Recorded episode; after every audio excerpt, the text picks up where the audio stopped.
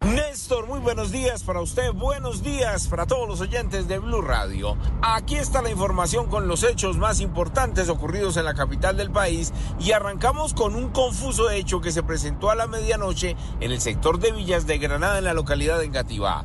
Inicialmente un fuerte estruendo, el choque de un carro particular de color verde contra un taxi.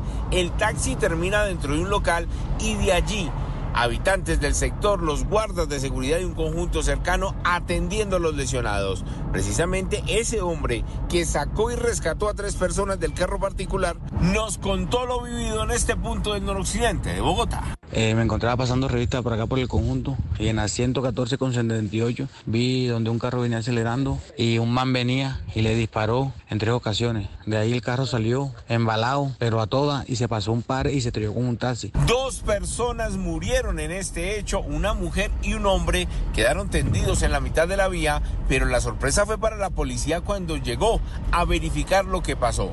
Resulta que encontraron que los dos cuerpos sin vida tenían impactos de bala y fue allí donde algunos testigos manifestaron que al parecer desde una moto les venían disparando a los tripulantes de ese carro particular, por eso se estrellaron contra el taxi, por eso el accidente ocurrido en la localidad de Engativá y el deceso de estas dos personas.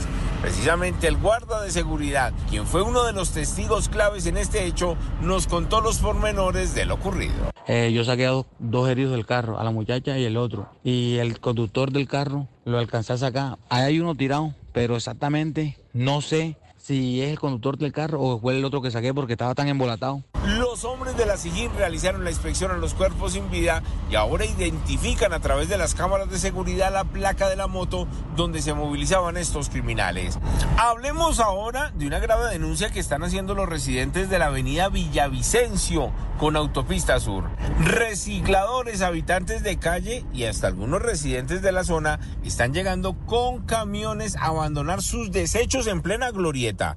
Es un punto donde transitan muchos carros que ingresan por el sur de la capital del país y ahora esta glorieta está llena de basura que ustedes no se imaginan la cantidad de bolsas de escombros que hay sobre los andenes. Precisamente hablamos con un residente y trabajador de este punto del sur de la ciudad quien nos contó y nos denunció lo que viene ocurriendo allí en Ciudad Bolívar.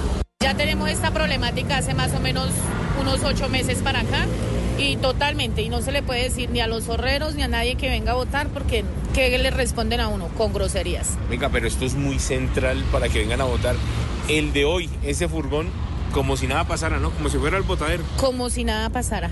Y lo más triste del caso es que se le informa a las señoras de la alcaldía de Ciudad Bolívar que con video y fotos y audios, porque pues nos hicieron mesa de trabajo precisamente para lo mismo y nunca dan respuesta.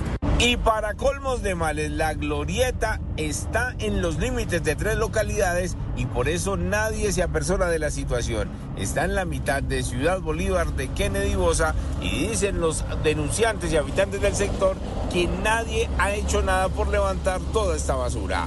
Edward Porras, Blue Radio. Estás escuchando Blue Radio.